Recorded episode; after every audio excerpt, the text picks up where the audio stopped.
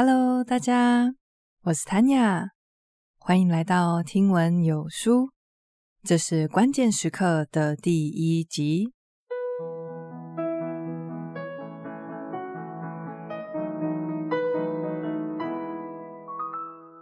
今天要分享的这本书叫做《关键时刻》，它是我近期读到非常喜欢的一本书，原因是因为它读起来非常轻松。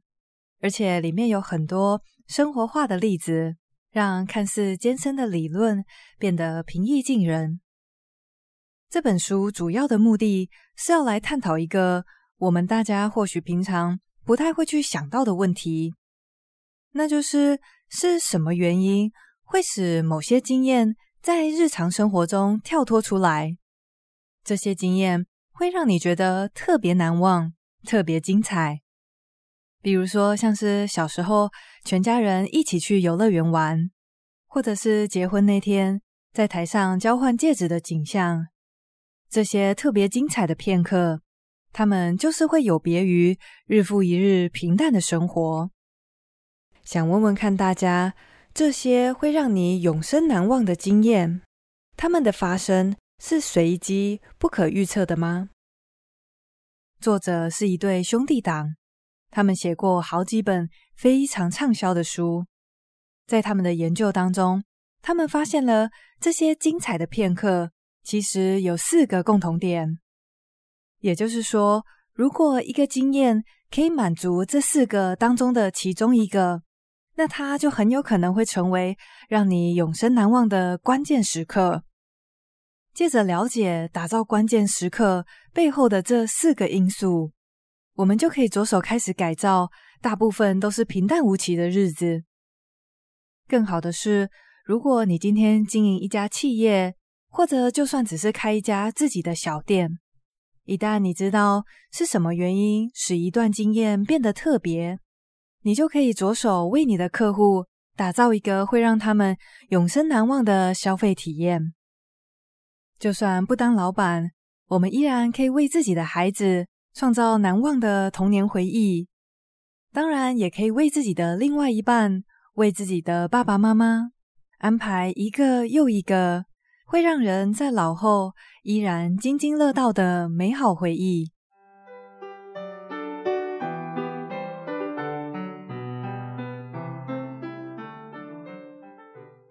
首先，我们来了解一下为什么关键时刻对每一个人来说都很重要。我们已经知道，关键时刻是那些会在日常生活中跳脱出来的精彩片段。但是，它除了让人难忘以外，它还有一个很重要的特性，那就是它会大幅的影响你对整体事件的评价。这是什么意思呢？举例来说，如果你今天开开心心的跟家人一起去迪士尼乐园。然后实验人员请你每一个钟头从一到十分评估一下你当下的快乐程度。那么一整天下来，或许你们在玩云霄飞车的时候会达到很高的十分，但是也有在排队或者是吃着乐园里面超级贵的食物，这些时候得到了比较低的分数。平均下来。这次的迪士尼之旅会得到还不错的六点八分，但是撇除这个以小时为单位的计分系统，若是直接请你评估这一整天的分数，实验人员很有可能会得到高出很多的八分。为什么会有这样的差异呢？原因就是这整天的体验会大幅的受到关键时刻的影响。也就是说，那些得到十分的超级精彩的片段，会让你不自觉的忽略那些等待其他没有那么开心的时候，进而影响到你对这整体经验的评价。同样的概念，你可以想象一下，如果有一个小孩，他的目标是长大以后成为职业的运动员，我们都知道这个过程很艰辛。日复一日的训练其实很枯燥，而且也很辛苦。但是如果他三不五时就可以参加比赛获奖，站在台上的时候，他可以得到众人的注目以及喝彩，而这些光荣的时刻会大大的胜过日常训练的记忆。一旦有了这些关键时刻的加持，那么他很有可能在未来回忆起这段训练的时光，他会给出很高的评价。所以，如果我们可以创造出更多这种精彩的瞬间，如此一来，就可以提升我们在人生各个时期的整体满意度。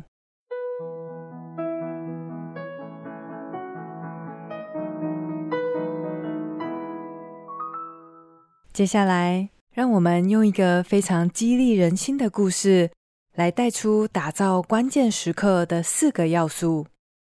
克里斯跟唐诺，他们是一所叫做 Yes Prep 这所特许学校的两位创办人。当他们在成立新学校而忙到焦头烂额的某天晚上，看到了 ESPN 体育台，他们预告即将来临的新生签约日。这个新生签约日呢，他们是给即将毕业的高中足球员，他们会在当天签署一份同意书，并且正式宣告他们即将进入某大学的球队。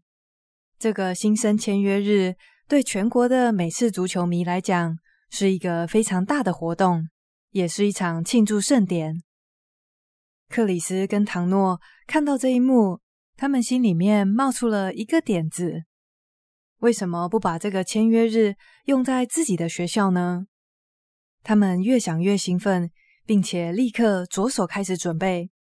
他们认为自己学校那些优秀的毕业生绝对值得收到像明星运动员一般的喝彩。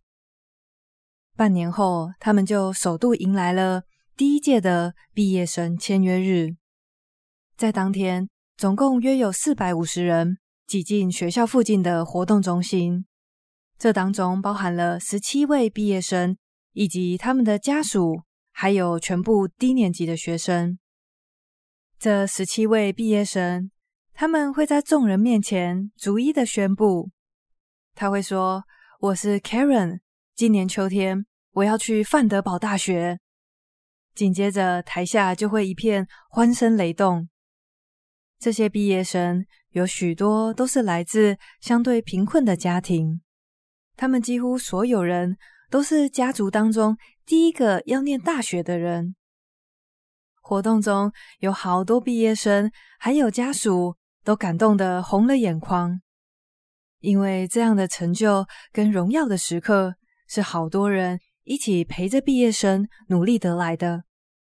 而这个毕业生签约日的活动，一年办得比一年更盛大，他也大大的激发还在校的孩子，他们努力学习，期许自己也可以骄傲的站在讲台上。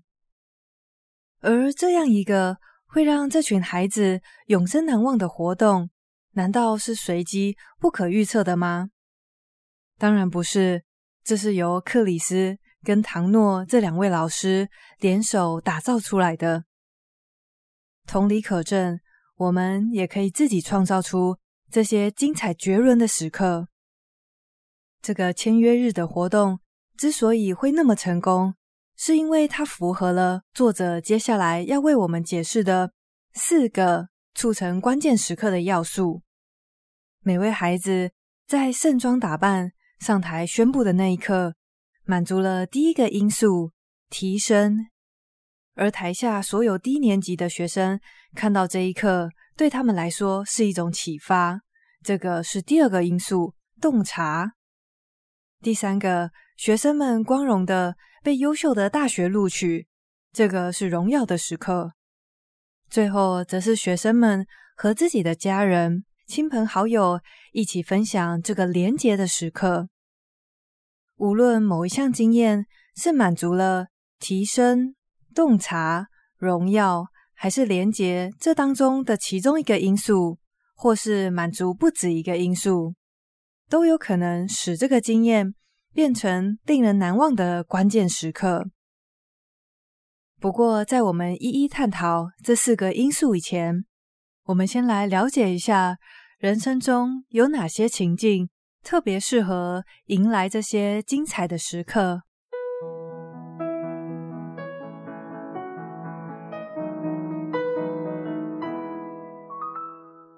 如果说人生是一篇美丽的散文，那么所有的转变、里程碑还有低谷，就像散文中的标点符号，具有画龙点睛的作用。没错，转变、里程碑还有低谷，正是创造关键时刻的绝佳时机。让我们从转变开始谈起，从小到大。我们会经历过非常多次的转变，尤其是在青少年时期，每隔几年就会迎来一次转变。这也解释了为什么大部分人都会对青少年时期比较有印象。转变当然也会发生在出社会以后，像是换工作、升迁、搬家等等。还记得你第一天到公司上班是什么样的情景吗？照理来说，到一个新公司报道，这是一个转变，但是很多人却对这个到职日没有什么印象。像以我来说，我记得受训第一天，就是空气中弥漫着一股紧张的气氛，然后学员长就带着我们在公司里面到处领手册。领一些需要用的东西，除此之外没有其他记忆点。那我们来看看，有一家非常有创意的公司，他们是怎么凝聚员工向心力的？强路公司是一家生产农业用拖拉机的老字号公司。你如果被强路公司录取，那么在你到职日的前几天，就会有一个秘书跟你联络。他会详细的告诉你报到当天的注意事项，还有详细的交通资讯。到了当天，一到公司，那位事前跟你联系的秘书立刻就会上前招呼你。走进公司门口，你会非常惊喜的发现，悬挂在大厅的平面荧幕上，用大大的字写着“谭雅，欢迎你加入”。接着到了办公室以后，你会在你的桌上发现一个小巧精美的礼物，它是一个小小的不锈钢制的农业机具，它是强路公司在一八三七年生产的产品，上面也附了一张小卡片，写着为何所有农夫都爱用它。接下来的一天里面，会有很多的同事陆续跑过来跟你打招呼。因为在你的位置上挂着一面小旗子，这会让大家都知道你是今天刚报道的新人。打开电脑，登入公司信箱以后，里面躺着的第一封信是来自执行长的，他亲自录了一段影片，阐述公司的使命以及欢迎你的到来。一天下来，当你离开办公室的时候，你会忍不住心想。我属于这里，我的公司在做的事情非常重要，而且我的加入对他们来说也很重要。在这个到职日的做法开始实行以后，有许许多多的老员工都说：“我们可以先离职再进来一次吗？”如果有更多的公司懂得转变是一个创造关键时刻的好机会，他们就不会白白浪费了。到职日，这个可以凝聚向心力的好时机。转变不只可以发生在开学日、到职日、升迁日，它也可以用在计划的收尾。像是每当拍完一部戏，剧组员都会举办杀青的活动，或者甚至是为某人办一场告别式。结束，同时也象征着新的开始。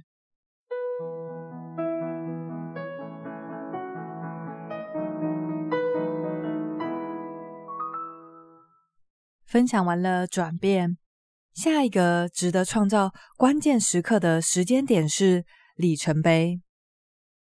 我们一生中都会走过非常多个具有象征意义的里程碑，像是象征着成年的十八岁生日，大家最耳熟能详的三十而立、三十岁生日，以及六十岁、一百岁。特别会被大家注意的，还有结婚周年纪念日。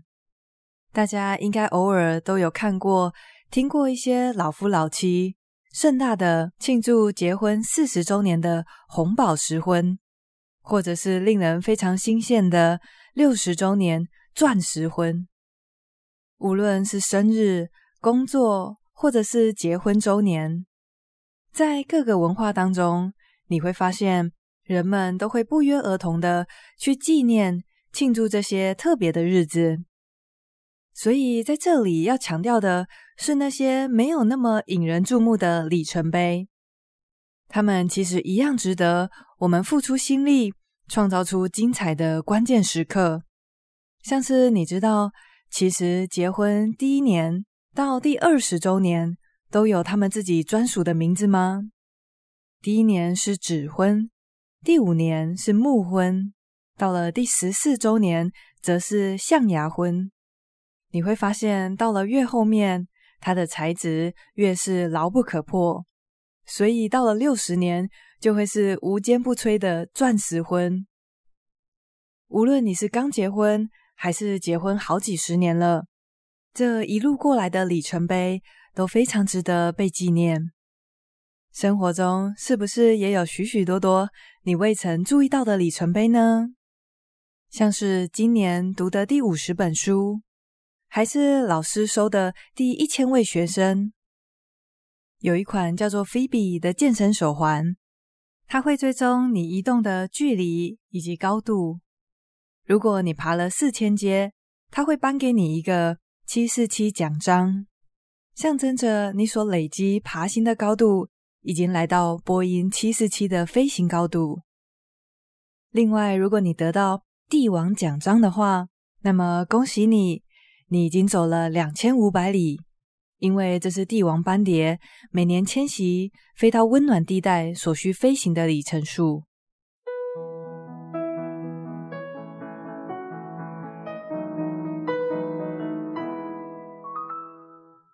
那么，除了转变，跟里程碑以外，最后一个值得创造关键时刻的时间点，可能会让大家有点惊讶，那就是低谷，也就是低潮的时候。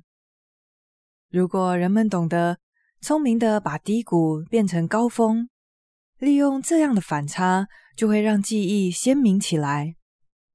有许多厉害的服务业者，他们无不精通服务的补救之道。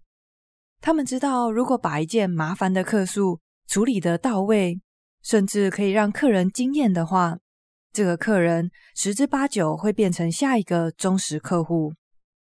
像我之前在家里附近的日系平价眼镜店 James 买了一只太阳眼镜，戴了一阵子以后，它有一个螺丝一直松掉，只好拿回去店家问问看能不能修理。对方仔细研究以后，发现这个眼镜已经没有办法修理了。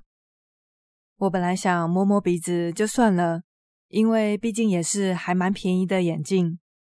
结果那边的店长二话不说，他也没问我买了多久，或者是有没有保证书，他就直接说：“诶，那我跟总公司申请调一只新的给你。”哇，我当下听到就超开心的。在这之后，我跟老公如果有跟朋友聊起眼镜的话题，总是会一致推荐那家店。所以，如果能够成功的补救不愉快的经验，让低谷变成高峰，这个经验就会让人难以忘怀。书中写到了一个非常令我感动的故事，主角叫做道格斯奇，他是一位在美国奇异公司任职的工程师，他的团队曾经花了两年的时间设计了核磁共振仪。产品上市之后的某一天，他终于有机会在医院现场亲眼看见他们亲手打造的产品。道格像个骄傲的老爸一样，准备看着心爱的小宝贝出场。当天的第一个病人是一个小女孩。在他刚踏进核磁共振室以后，马上就哭得惊天动地。此时的道格才突然从孩子的眼中看见他们设计的东西有多么的吓人。昏暗的核磁共振室拉着像命案现场一般的黄色布条，还伴随着巨大的机器运转声。接着，他们要孩子躺在冷冰冰的机器上，一动也不能动的被推进去一个幽暗的空间。在这种情况下，有百分之八十的儿童必须服用镇定剂才能完成核磁共振的检查。道格看着女孩的父母，交换了一个痛苦的眼神。他说：“这一幕真是让人心碎。”他的团队在打造机器时，始终都是想着要怎么提高效率，要怎么提高精确度，却未曾考虑过使用者体验。尤其是对孩子来说，任何的镇定剂都会增加风险。于是，他们集思广益，站在孩子的角度，重新去打造这个检查室。最后，他们完成的东西，让需要镇定剂的孩童从原本的百分之八十大幅降低到百分之二十七。这群工程师，他们是怎么做到成功的把低谷转换成高峰呢？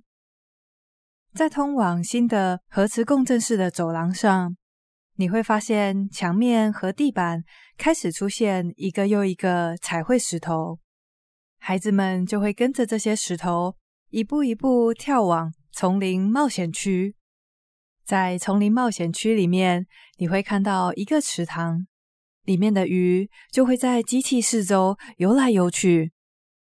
接着，他们就会告诉这些准备做检查的孩子们，他们准备要来一场独木舟冒险之旅。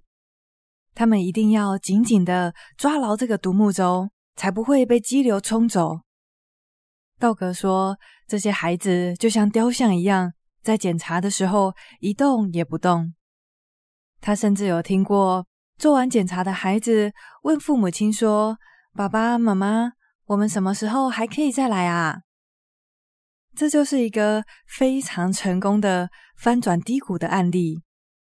所以说，想要打造令人难以忘怀的关键时刻，你可以好好的利用这三个时间点，他们分别是转变、里程碑，还有低谷。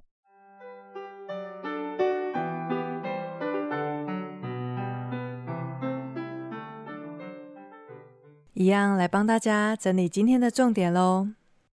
今天分享的这本《关键时刻》，它的主要目的就是要来探讨有哪些因素使得某些经验会在日常生活中跳脱出来，成为令人难以忘怀的关键时刻。